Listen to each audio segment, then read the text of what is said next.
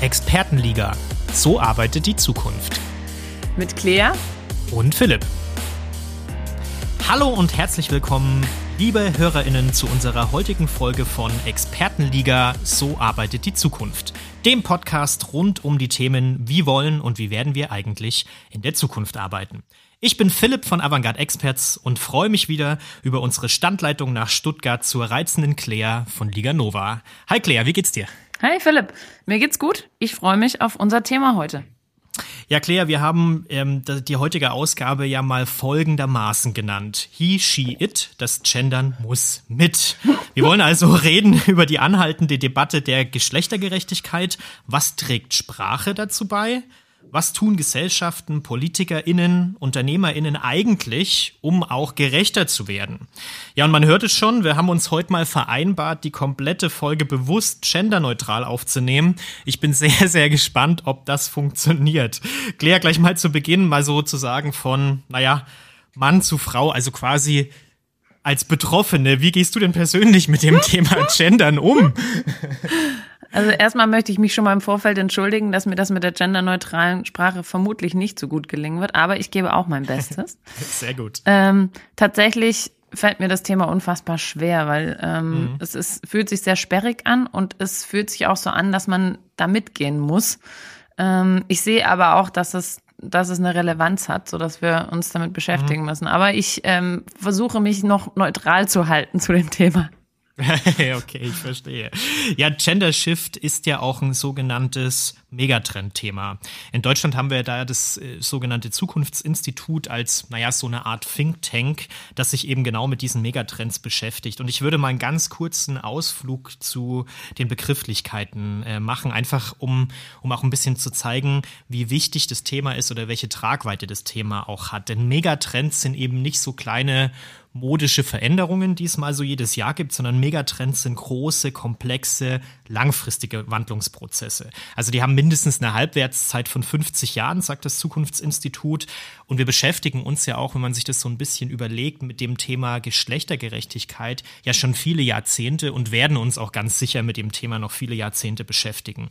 Es betrifft neben der langen Halbwertszeit auch alle Lebensbereiche. Ich meine, das merken wir. Und es tritt weltweit auf. Das ist auch so ein wichtiges Anzeichen von einem, von einem Megatrend.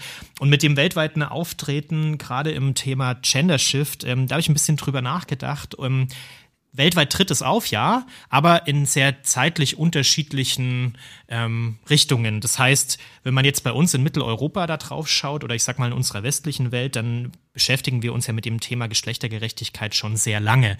Ähm, ich erinnere mich noch sehr gut an die Debatte so in 2018, 2019, als Saudi-Arabien verkündet hat, dass dort Frauen jetzt Auto fahren dürfen. Klingt für uns total befremdlich. Also ich habe mich da auch so ein bisschen äh, kurze Zeit geschämt, Mensch zu sein. Ähm, auf der anderen Seite habe ich dann viele Artikel drüber gelesen und ähm, es wird sehr häufig auch eingeschätzt als so erster Schritt Richtung mehr Geschlechtergerechtigkeit. Für uns vielleicht ein bisschen unverständlich, aber dann doch. Und dort ist mir auch wieder aufgefallen, ja, okay, Megatrend-Themen sind eben zeitlich verschoben ähm, über die ganze Welt hinaus. Ne?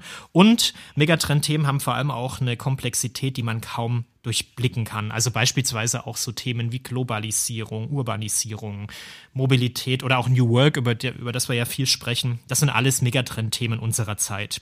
Ja, und das Institut sagt vorher, dass es zu einem Art Aufbrechen der Geschlechterstereotypen kommen wird und das die Gesellschaft und Politik auch maßgeblich beeinflusst. Ne?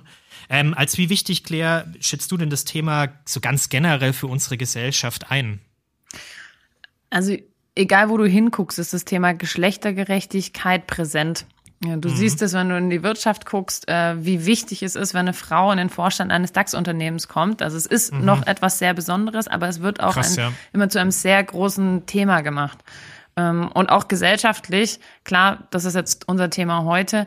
Ähm, Frauenrechtler haben natürlich irgendwo auch verständlicherweise ein Thema damit, dass, dass die Sprache sehr männerdominiert ist. Mhm. Und ähm, daher kommt ja auch unser Thema heute, das Gendern. Ähm, dass man das mal aufs Tableau ruft und sich dessen bewusst macht und sich auch bewusst macht, wie man damit umgehen möchte.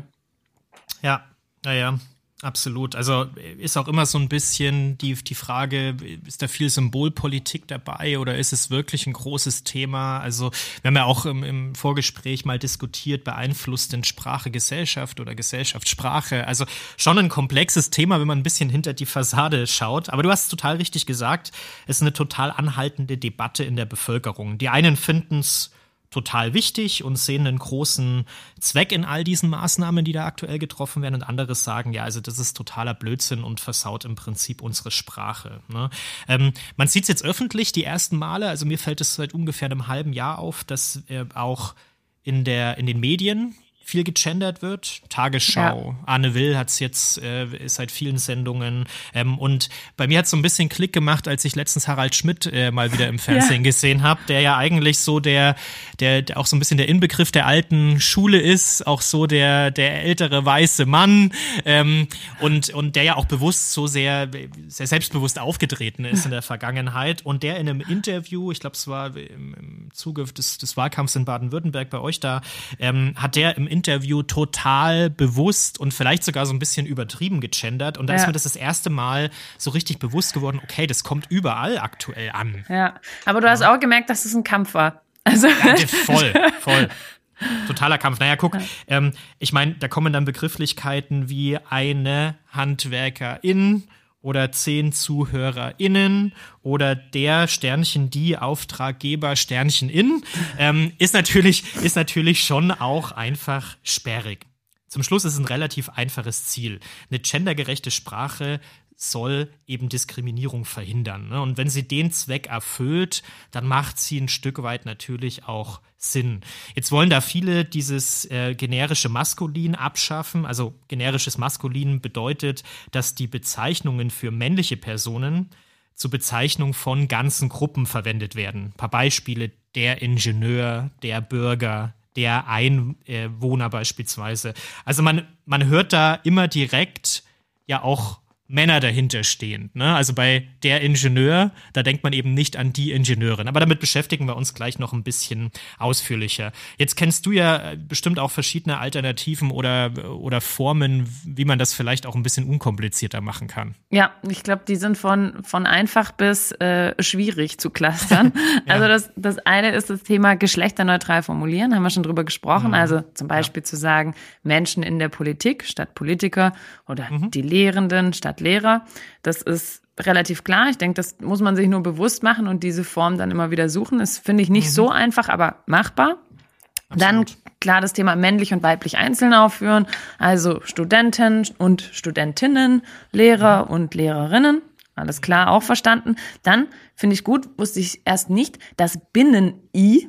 Das bedeutet in einem mhm. Wort wie zum Beispiel Busfahrerinnen wenn man das I dann groß schreibt, also der Busfahrer und die Busfahrerinnen, ja. ähm, das ist das sogenannte Binnen-I.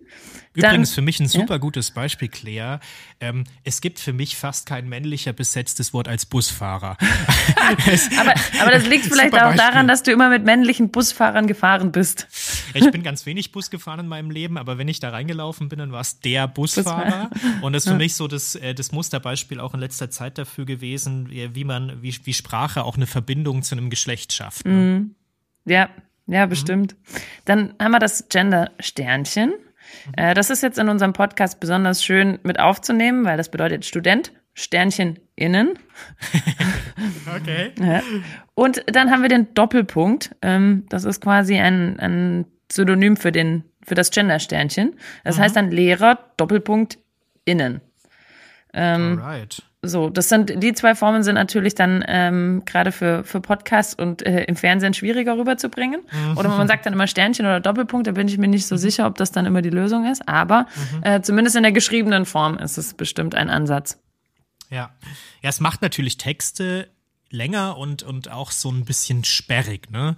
Also das fällt mir auf, wenn ich, wenn ich auch genderneutrale Texte lese, dass es, dass es oft einfach im ersten Schritt nicht so frei von der, von der Hand geht oder, oder dass man nicht so flüssig lesen kann, äh, weil man es einfach nicht gewohnt ist, dass man solche, äh, solche Innen- oder, oder Doppelpunkte oder Sternchen oder sowas in, in normalen Texten äh, drin hat. Aber spannend, ähm, Möglichkeiten gibt es, gibt es also viele, die man einsetzen kann. Lass uns mal ein bisschen über die Pro und Kontras sprechen ähm, um da einfach auch zu schauen, ob das überhaupt eine wirkliche sprachliche Einordnung ist. Ne? Bist du eher so auf der Seite Sprache schafft Realität oder siehst du eher weniger Sinn in der Komplexität von Gendern? Ich sehe tatsächlich eine größere Hürde, als dass es einen Zweck erfüllt. Weil mhm. ich, meine, ich, frag, ich stelle mir immer die Frage, wozu dient es? Ja? Es dient im Endeffekt dient es ja dazu, dass man auf eine Geschlechtergerechtigkeit hinarbeitet oder auf mhm. jeden Fall dafür sorgt, dass sie, wenn sie schon erreicht ist, dass man sie hält oder dass man sie eben erreicht. So, das verstehe ja. ich auch, da stehe ich auch total dahinter. Aber die Wege, die man da geht, die empfinde ich doch als zu aufwendig. Und ich muss auch sagen, okay. dass ich unsere Sprache einfach extrem wertvoll finde und ich mich schon schwer tue damit, dass wir sehr mit Anglizismen unterwegs sind. Also ich ja auch. Also ich beziehe mich mhm. damit ein. Gerade wenn wir jetzt sagen gendern, ist ja auch schon wieder so ein Ding, ne? Ähm, mhm. Und ich habe auch das Gefühl, dass dadurch, dass unsere Sprache natürlich sehr mit dem, mit, mit dem Geschlecht verbunden ist, also wir viele Artikel haben, das ist natürlich im Englischen alles anders. Und wenn du mit mhm. jemandem mal sprichst, der Deutsch lernt, der tut sich auch immer unglaublich schwer zu wissen, welches Geschlecht jetzt das Wort hat. Ja, ja absolut. Äh, und ähm, insofern ist das natürlich in unserer Sprache eine besondere Herausforderung. Meine Sorge ist so ein bisschen, dass man sich dann einfacher macht und sagt, gut, dann, dann switche ich halt aufs Englische, switche ich auf Englische, schön zum Thema, zum, zum Thema ähm, Anglizismen. Ja. Ähm, ja, aber tatsächlich ist das, ähm, finde ich schon, dass es stärker das Sprachbild äh, entstellt und dass es vielleicht auch dazu führt, dass man weniger die deutsche Sprache benutzt, einfach weil man sich leichter machen möchte. Das kann, das kann gut sein. Auf der anderen Seite schafft eben, ich habe es vorhin schon kurz angeteasert, Sprache auch ein Stück weit Realität. Ne? Also eine Geschlechtergerechtigkeit entsteht eben auch durch Sprache, weil du sagst ja gerade im Englischen, ähm, da ist man automatisch geschlechtergerecht. Man gendert automatisch, wenn man Englisch spricht, äh, weil, weil es schlichtweg diese Unterscheidung äh, dort, nicht, dort nicht gibt. Und damit schafft man einfach eine, eine Gerechtigkeit. Und wenn man die überführen könnte in unsere deutsche Sprache, dann zeigt das natürlich ein Stück weit auch Toleranz und nimmt auch Gruppen einfach mit oder Minderheitsgruppen mit, die wir in der Vergangenheit sprachlich so ein bisschen ähm, vergessen haben. Und ich würde da in dem Zusammenhang vielleicht auch noch mal ein bisschen über dieses generische Maskulin äh, sprechen, weil das schließt eben grammatikalisch zwar alle Geschlechter ein, schließt aber emotional, und es ist oft eben auch ein emotionales Thema, schließt emotional dann eben auch viele Leute aus. Also gibt es unzählige Studien äh, dazu, aber ich sag's mal ein bisschen in der Praxis, wer von Physikern oder Balletttänzern liest, der denkt mit hoher Wahrscheinlichkeit erstmal an eine Gruppe von Männern. Das belegen diese Studien auch. Ne? Ähm, man denkt also viel eher an Männer und es gibt dann weniger Assoziationen mit Frauen oder mit anderen Geschlechtern. Also da haben wir ja nur jetzt auch noch ein neutrales Bild dazu. Und durch Gendern werden Frauen einfach äh, durch unsere Sprache sichtbarer. Und das das hat schon, glaube ich, auch gesellschaftlich einen großen Wert. Das verstehe ich total, deine Argumentation, aber ich habe so ein schönes mhm. Beispiel gefunden, wo ich mhm. mich wirklich, da habe ich mich totgelacht drüber und ich muss es auch vorlesen, weil ansonsten wird das auf keinen Fall was. Ne? Das, ich kann mir das Mach nicht mal. merken. Also pass auf.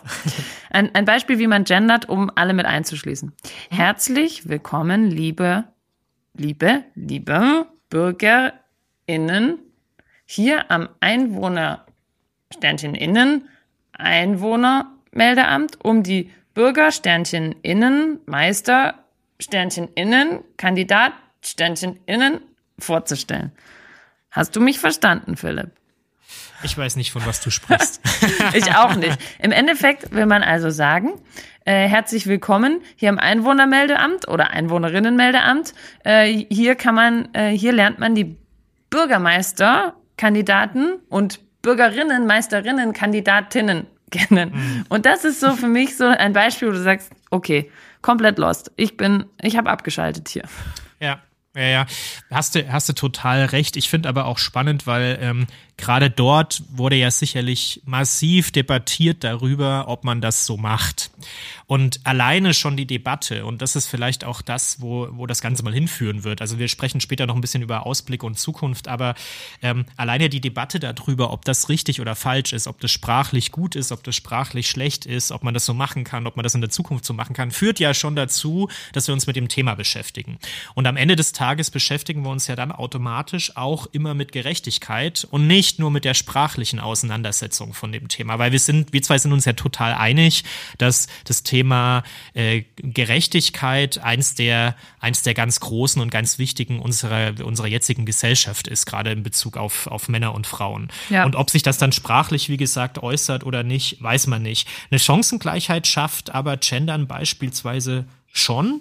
Und das zeigt äh, die, die Freie Uni Berlin ganz schön äh, in der Studie. Die haben mal mit Kindern, ähm, ich glaube, das ist ein paar Jahre schon her, mit Kindern eine Studie zusammen gemacht und gefragt, wie sie verschiedene Berufe einschätzen oder ob sie sich selber solche Berufe auch zutrauen.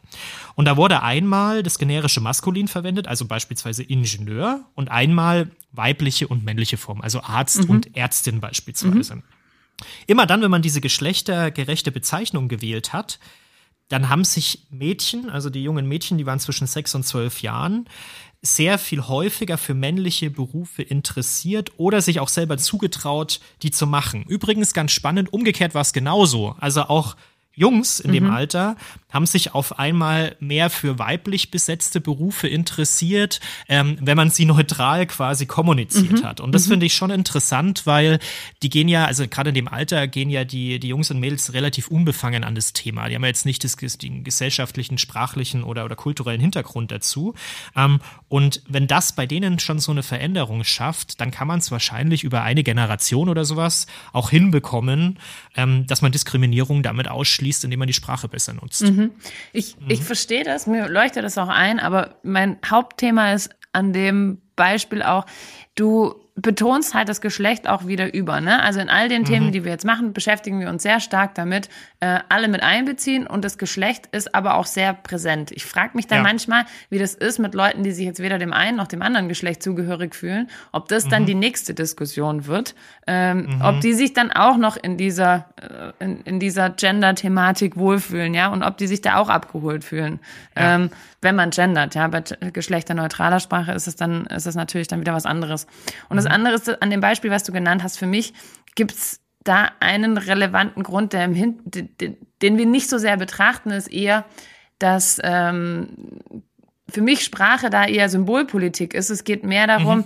die veralteten Rollenbilder, die dahinter stecken, die aufzulösen. So wie du, vorhin gesagt hast, so ein Busfahrer ist für dich immer ein Mann, ja? Zu verstehen, ja. warum ist für dich ein Busfahrer immer ein Mann, ja? Und wie wurden vielleicht auch Busfahrer dargestellt und äh, klar auch die Realität, ja? Wie oft bist du mit einer Busfahrerin gefahren? Jetzt hast du gesagt, du bist nicht oft Bus gefahren, aber es wäre jetzt mal interessant zu fragen. Ja, ich, kann dir, ich kann dir sagen, warum, weil einfach nur einem Busfahrer ein kurzes Hemd mit Krawatte steht. Das, sagst, das sagst du jetzt so. Das muss man, das müsste man jetzt sich erstmal anschauen. Da müssen wir jetzt erstmal den Vergleich haben. Aber genau. ähm, ich glaube tatsächlich, dass es mehr darum geht, das Problem in der Wurzel zu beheben. Und das Sprachliche ist für mich so eine Oberflächenkorrektur. Und man muss ja. auch dazu sagen, dass es halt auch nicht für jedermann funktioniert. Also für mich ist nee. diese sprachliche Dimension, mit der man sich dann beschäftigt, ist auch ein Stück weit ein Elitenthema. Ja, also die Sprache so zu überhöhen und auch zu durchsteigen und dann da, da hängst du ja auch die Leute, aber so mich selbst ja auch. Also da mhm. bezeichne ich mich dann auch nicht als Elite. Äh, das ist wirklich, das, ähm, ich, ich finde den Grundsatz gut, sich damit zu beschäftigen und ich verstehe auch diese Studien und mich würde aber eher interessieren, sagen, wie können wir diese Rollenbilder über die Zeit aufheben? Und da gibt's ja auch viele ja. andere Beispiele, wenn du jetzt zum Beispiel sagst, auch gesellschaftlich, ne, Frau und Mann, äh, wer bleibt zu Hause mit den Kindern, wenn man Kinder mhm. hat, wer geht arbeiten mhm. und so. Das sind natürlich Dinge, äh, die viel beitragen dazu, dass man, dass man gerecht miteinander umgeht. Ob das jetzt, ob die sprachliche Dimension mit Sternchen und vor allen Dingen mit Doppelpunkt, da muss ich gestehen, da störe ich mich am meisten dran, weil der Doppelpunkt mhm. hat für uns eine Bedeutung in der Sprache, ne? Weil in einem Doppelpunkt, Absolut. wenn du den liest, dann erwartest du etwas und nicht, dass das in einem, mitten in einem Wort vor einem äh, Innen äh, steht. Und da finde ich dann wirklich, das empfinde ich eher als Missbrauch. Mhm. Ja, es ist halt, also weißt du, du, du hast viel über, ähm, über, über Diskriminierung und Nichtdiskriminierung äh, gerade gesprochen und auch, ob sich jeder einbezogen fühlt. Ähm, das Spannende ist, man weiß es halt nicht. Also ich mhm. habe da öfter schon die Erfahrung gemacht, ähm, wenn man sagt, man, äh, man gendert, weiß man, weiß man eben im ersten Schritt nicht, ist es für jemanden gut oder nicht. Wenn man es nicht tut, fährt man aber auf jeden Fall mal Gefahr, dass man irgendjemanden ausschließt. Das ist so meine, mhm. das ist so meine Erfahrung. Und ähm, natürlich hast du auch recht, neben, neben äh, männlich und weiblich gibt es eben auch noch divers. Ähm, und man müsste natürlich divers auch einbeziehen. Das ist aber sprachlich fast unmöglich, würde ich sagen, weil dann kommt man noch auf einen, auf einen längeren Weg und vielleicht ist das auch eher was, was in ferner Zukunft liegt. Ne? Ja. Ähm, und was man, was man nicht sofort machen muss und vielleicht auch überhaupt nicht machen muss. Aber ansonsten ist gerade das Thema Diskriminierung halt eins, was man nie erkennt, wenn man es selber noch nicht erlebt hat, wo es anfängt, wo es nicht anfängt, etc. Deswegen tue ich mich da auch so schwer, äh, in die eine oder in die andere äh, Richtung äh, zu gehen. Mhm. Jetzt haben wir einen total interessanten äh, Experten, nämlich den Dr. Holger Klatte, der ist der Geschäftsführer vom Verein Deutsche Sprache. Und Jetzt müsste man ja eigentlich vielleicht im ersten Moment denken, na ja, die sind vielleicht eher dafür Sprachweiterentwicklung oder sowas, aber es passiert genau das Gegenteil. Wir haben nämlich eine sehr interessante Aktion, Schluss mit dem Gender-Unfug.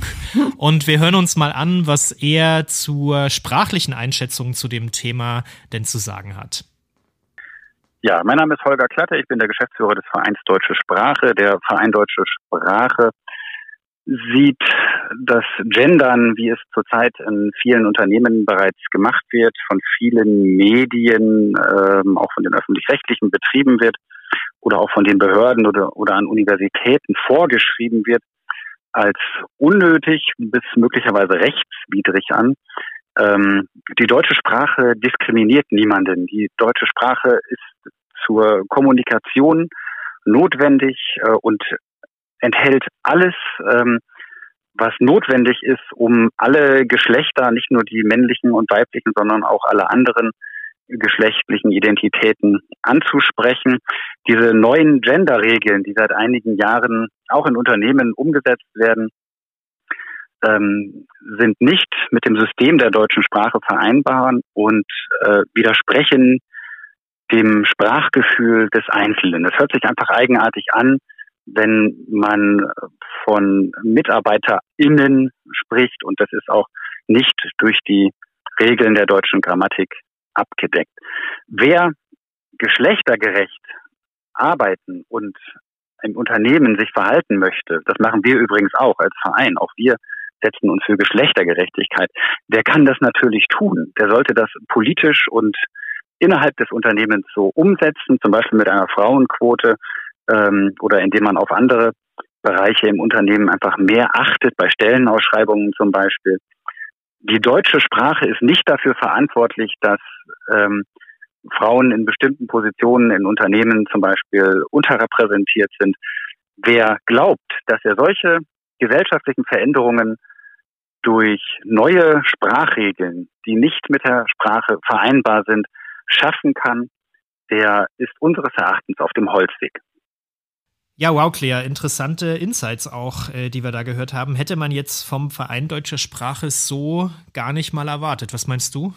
Ehrlicherweise bin ich etwas froh, es erleichtert mich, weil mhm. äh, mir fällt das Thema schwer und ich merke auch, dass sich das so ein bisschen wie so einen, das fühlt sich wie so eine Kette an, die sich um dich schließt, dass du nicht mehr ja. so frei bist, wie du jetzt Dinge formulierst. Ja, also ähm, auch gerade, du bist ja auch viel ähm, unterwegs auf LinkedIn in den beruflichen sozialen äh, Netzwerken. Wie formulierst du die Sachen, dass du da niemanden ausschließt, alle mit einbeziehst? Und ganz ehrlich, ich bin ganz froh, dass es da Leute gibt, die sich wirklich mit Sprache auskennen, die sagen, passt mal auf, ähm, macht euch da nicht nicht so viele Gedanken drum.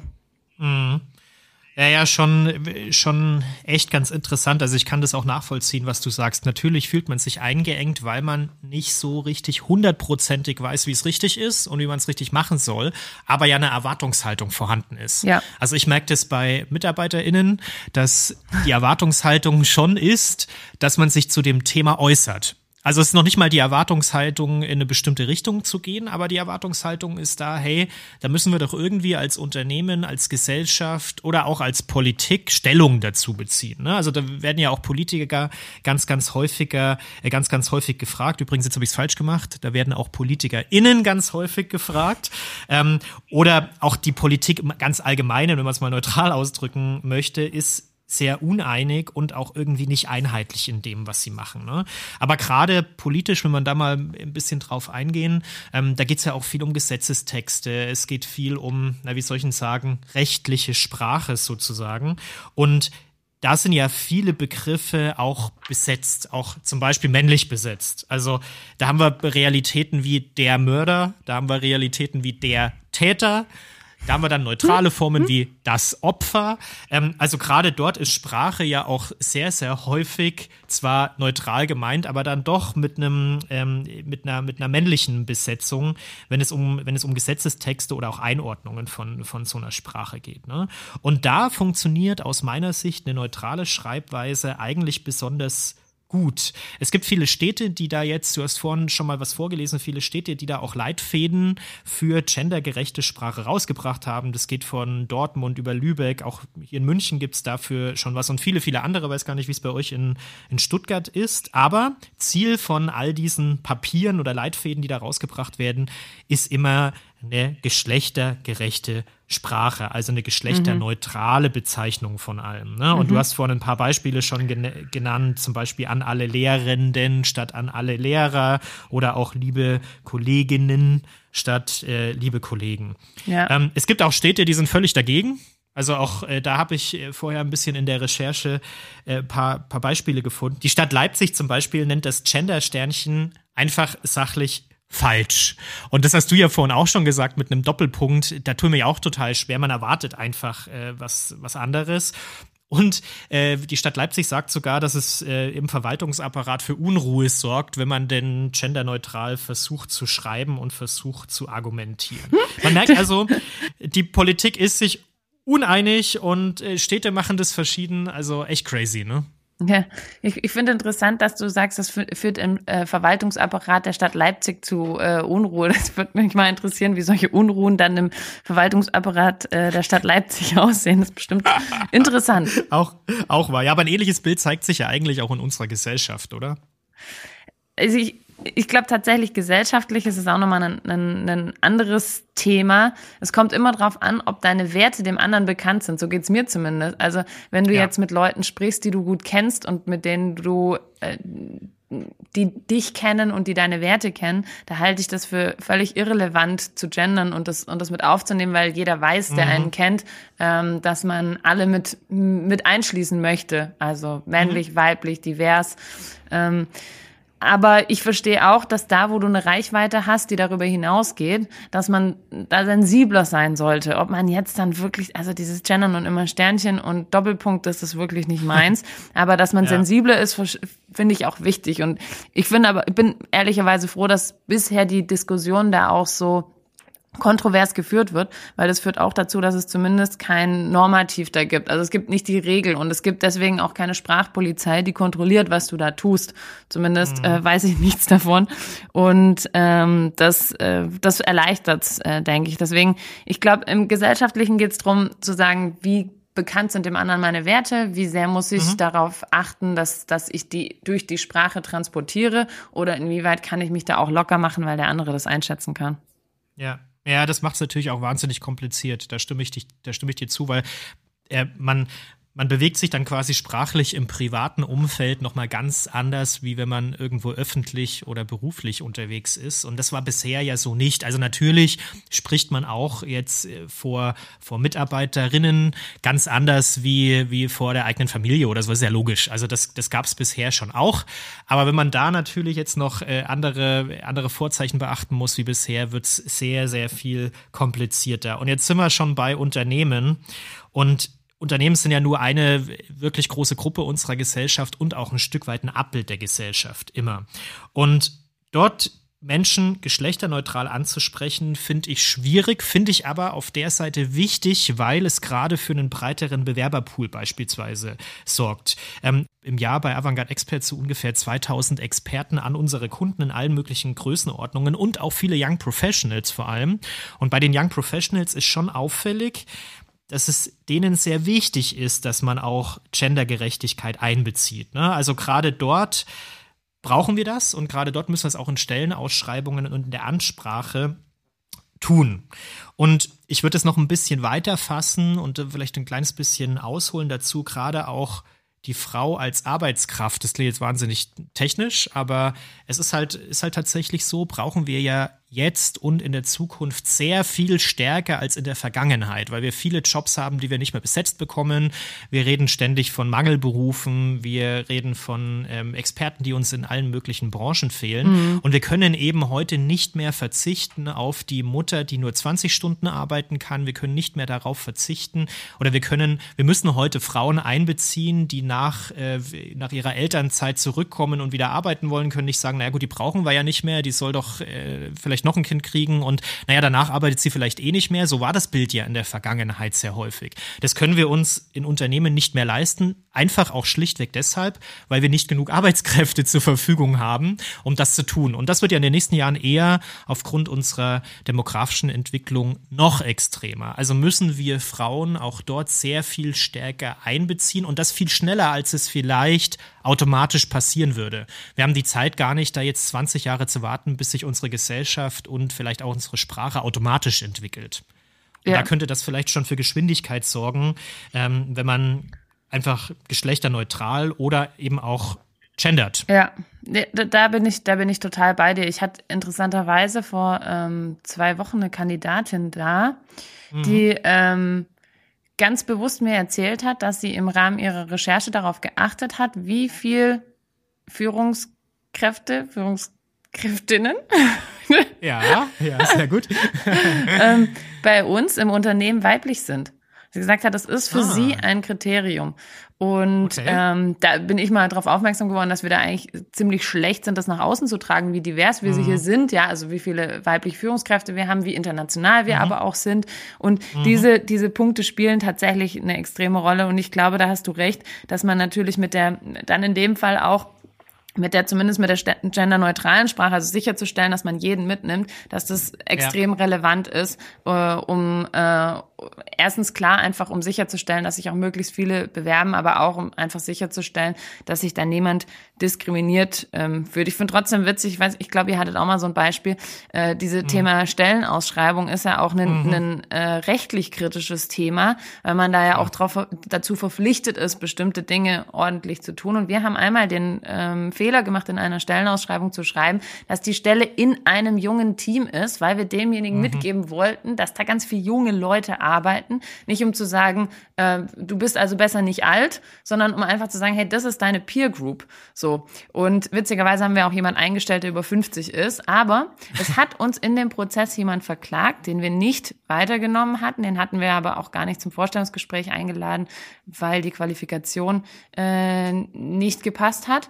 Und mhm. der hat uns verklagt und wir mussten dafür bezahlen, dass wir geschrieben hatten in einem jungen Team. Und unsere Begründung mhm. war eben, dass wir gesagt haben, wir wollten damit nur sagen, dass das Team jung ist. Okay, das war dann missverständlich ausgedrückt, deswegen haben wir das Geld auch bezahlt, ja. ist auch in Ordnung. Nur, ich bin so ein bisschen besorgt, ob uns das dann mit, ähm, mit der genderneutralen Sprache auch passieren kann. Das heißt, du bist natürlich auch dann in so einem, so ein, fühlt sich so ein bisschen in so einem Konstrukt zu sagen, okay, ich musste aber auch auf alles achten. Und ich glaube, mhm. da in dem Fall, so wie du sagst, macht es auch wirklich Sinn. Deswegen ist es auch okay. Ich hoffe trotzdem, dass das nicht zu so einer zu so einem Trend führt, dass sich Leute dann darauf spezialisieren zu gucken, wo du das, wo du dem nicht gerecht wirst, ja, sondern ähm, genau. dass man sich darauf aufmerksam macht, finde ich gut, aber dass es dazu mhm. führt, dass sich dann ja jemand äh, verklagt äh, und daran profitiert, ja, das das das finde ich nicht nicht schön an diesen an diesen ja, Themen. Es ist, ist krass, wir kennen das Beispiel auch. Wir hatten genau das Gleiche. Bei uns waren früher mal, also es ist schon viele Jahre her, ja. in Stellenausschreibungen stand irgendwie sowas wie junges, dynamisches Team. Das hat mal eine Zeit lang fast jeder in seine Stellenausschreibungen ja, genau. geschrieben.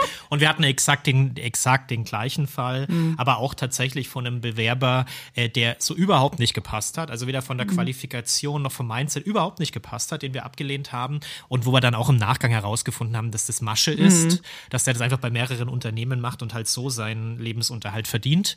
Ähm, und du hast total recht, äh, dass, also das sind dann, das sind halt so die negativen Dinge, die damit verbunden werden oder die man daraus auch sieht. Auf der anderen Seite ähm, kann man das vielleicht auch ertragen, dass es ein paar solche Ausfälle gibt, wenn man, wenn man sieht, dass ja äh, Diversität, darüber haben wir jetzt heute gar nicht so gesprochen, weil das auch nicht das, das Thema der heutigen Folge ist. Das würde den Rahmen völlig sprengen. Aber Diversität sorgt ja immer auch für Erfolg und Kreativität. Ich meine, da sind wir uns ja, sind wir uns ja einig oder zumindest in vielen vielen Gruppen für Erfolg und Kreativität. Und zu der Diversität gehört eben ja auch dazu, dass wir ein einigermaßen ausgewogenes Verhältnis zwischen Männern und Frauen in unseren äh, Teams oder Unternehmen haben. Ich muss dir ehrlich sagen, für mich ist das ein, ein dauerhafter Konflikt. Wir haben bei uns in der Geschäftsführung, wir sind zu dritt, es sind drei Männer, und die drei Männer sind da jetzt nicht, weil sie drei Männer sind oder weil wir irgendwie eine Frau ausgeschlossen haben, aber es ist immer der Konflikt, weil ich in meinem Umfeld ähm, Diversität brauche. Also das merke ich für mich persönlich sehr, weil ich sonst auch so einen,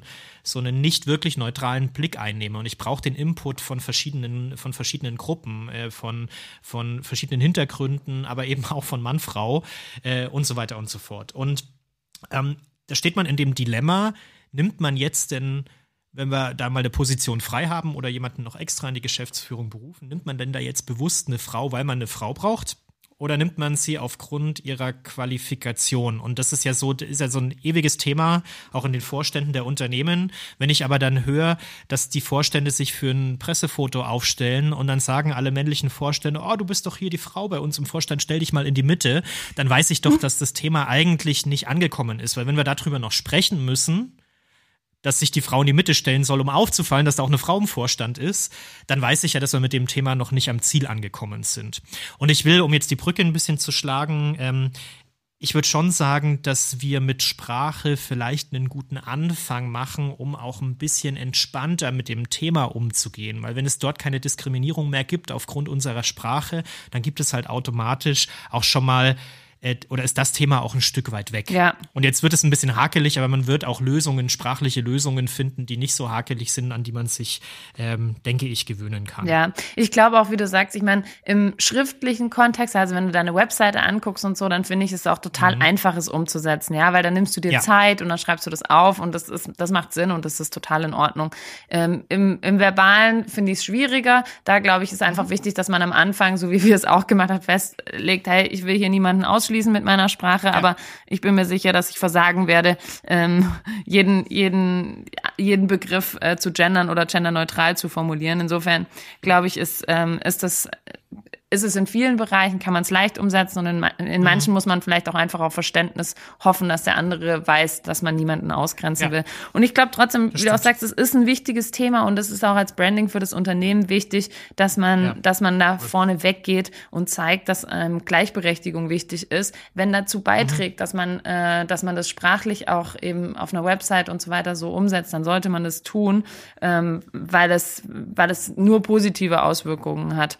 Ähm, ja. Und man dafür sicher, damit sicherstellt, dass man jeden mit auf die Reise nimmt. Und ich bin mhm. dafür, dass man das dann auch wirklich versucht, äh, genderneutral zu beschreiben, weil ich stelle mir wirklich die Frage, was mit Leuten ist, die sich jetzt weder männlich noch weiblich zugehörig fühlen. Deswegen ich denke, dass mhm. diese Diskussion irgendwo auch aufkommen wird und deswegen ähm, wäre das natürlich der Königsweg. Und ich meine, gut, viele Stellenausschreibungen sind auch einfach auf Englisch, ne? das, das macht es leichter, kann aber nicht die leichter. Allgemeinlösung sein. Nein, absolut nicht. Also ich stimme dir zu, wenn es zum Schluss auch bei MitarbeiterInnen zu mehr Selbstvertrauen führt und zu einer größeren Bindung im Unternehmen. Also dann, dann haben wir zumindest wir jetzt mal als Führungskräfte sehr, sehr harte und sehr, sehr wichtige Gründe, warum wir uns mit dem Thema ausführlich beschäftigen sollen und dazu auch eine klare Haltung haben sollten. Ne? Eine klare Haltung zu dem Thema hat im Übrigen auch der Trendforscher vom Zukunftsinstitut Tristan Hawks, der sich viel mit dem Thema Gender Shift in Unternehmen beschäftigt und uns mal noch ein bisschen am Ende ein paar Best Practice Möglichkeiten gibt, wie Unternehmen mit diesem Thema umgehen. Hören wir uns ihn mal an. Also der Megatrend Gender Shift, der heißt bei uns erst seit fünf Jahren, glaube ich, Gender Shift. Davor hieß er Female Shift, was ja schon was ganz Spannendes aussagt. Nämlich, dass es nicht nur mehr um, sagen, das Geschlecht der Frauen geht jetzt emporkommen, sondern eben auch dieses Feld ein bisschen diverser geworden ist. Gleichzeitig muss man auch sagen, wir beim Zukunftsinstitut sind, glaube ich, so an die 60, 65 Prozent Frauen. Also wir sind, was man klassischerweise in diesem Kontext relativ divers nennen würde. Und ich glaube, das das spannende Learning, das sich hinter diesem Begriff versteckt, ist eigentlich, dass es ganz natürlich ist mittlerweile. Weil was passiert ist, ist, dass wir merken, dass die Probleme der Moderne sich nicht mit den, vorsichtig gesagt, klassischen männlichen Lösungsmechanismen eigentlich bewältigen lassen. Also wenn man mal in die Story hineinschaut, dann sieht man ja, wir haben so eine Tendenz zum Draufhauen, bis das Problem weggeht. Das hat uns ja historisch auch einige Probleme eingebrockt. Insofern ist davon auszugehen, dass die Probleme der Moderne eben statt der Vergangenheit immer mehr mal, empathischere und auch weichere Zugänge brauchen. Die These ist also nicht, dass man jetzt irgendwie Frauen in Unternehmen reinbringt oder in Führungspositionen und sie dann eigentlich einfach nur in, in die Rolle eines, einer männlichen Führungskraft reinquetscht. Das ist sinnlos, denn die These lautet auch, dass wir ja heterogene, also unterschiedliche Teams haben wollen, weil das die Produktivität steigert. Das entfernt sich auch ein bisschen von dem Quotengedanken, weil es ja eigentlich dann darum geht zu sagen, wir wollen ein diverses, unterschiedliches Team, weil dann viele verschiedene Leute verschiedene Meinungen haben, dadurch Reibung entsteht und diese Reibung produktiv zu nutzen ist. Kann man damit auch irgendwie vorsichtig äh, vergleichen, dass man sieht und dass auch viele Führungskräfte mittlerweile erkannt haben in der modernen digitalen Wirtschaft, dass wenn man irgendwie ein Team von zehn Leuten hat und die haben alle dieselbe Meinung, kann man neun davon eigentlich entlassen. Weil es geht ja um verschiedene Ideen, Zugänge, gerade in kreativen Prozessen. Also wir sehen das eigentlich als einen ganz natürlichen Wandel hin zum Gender Shift.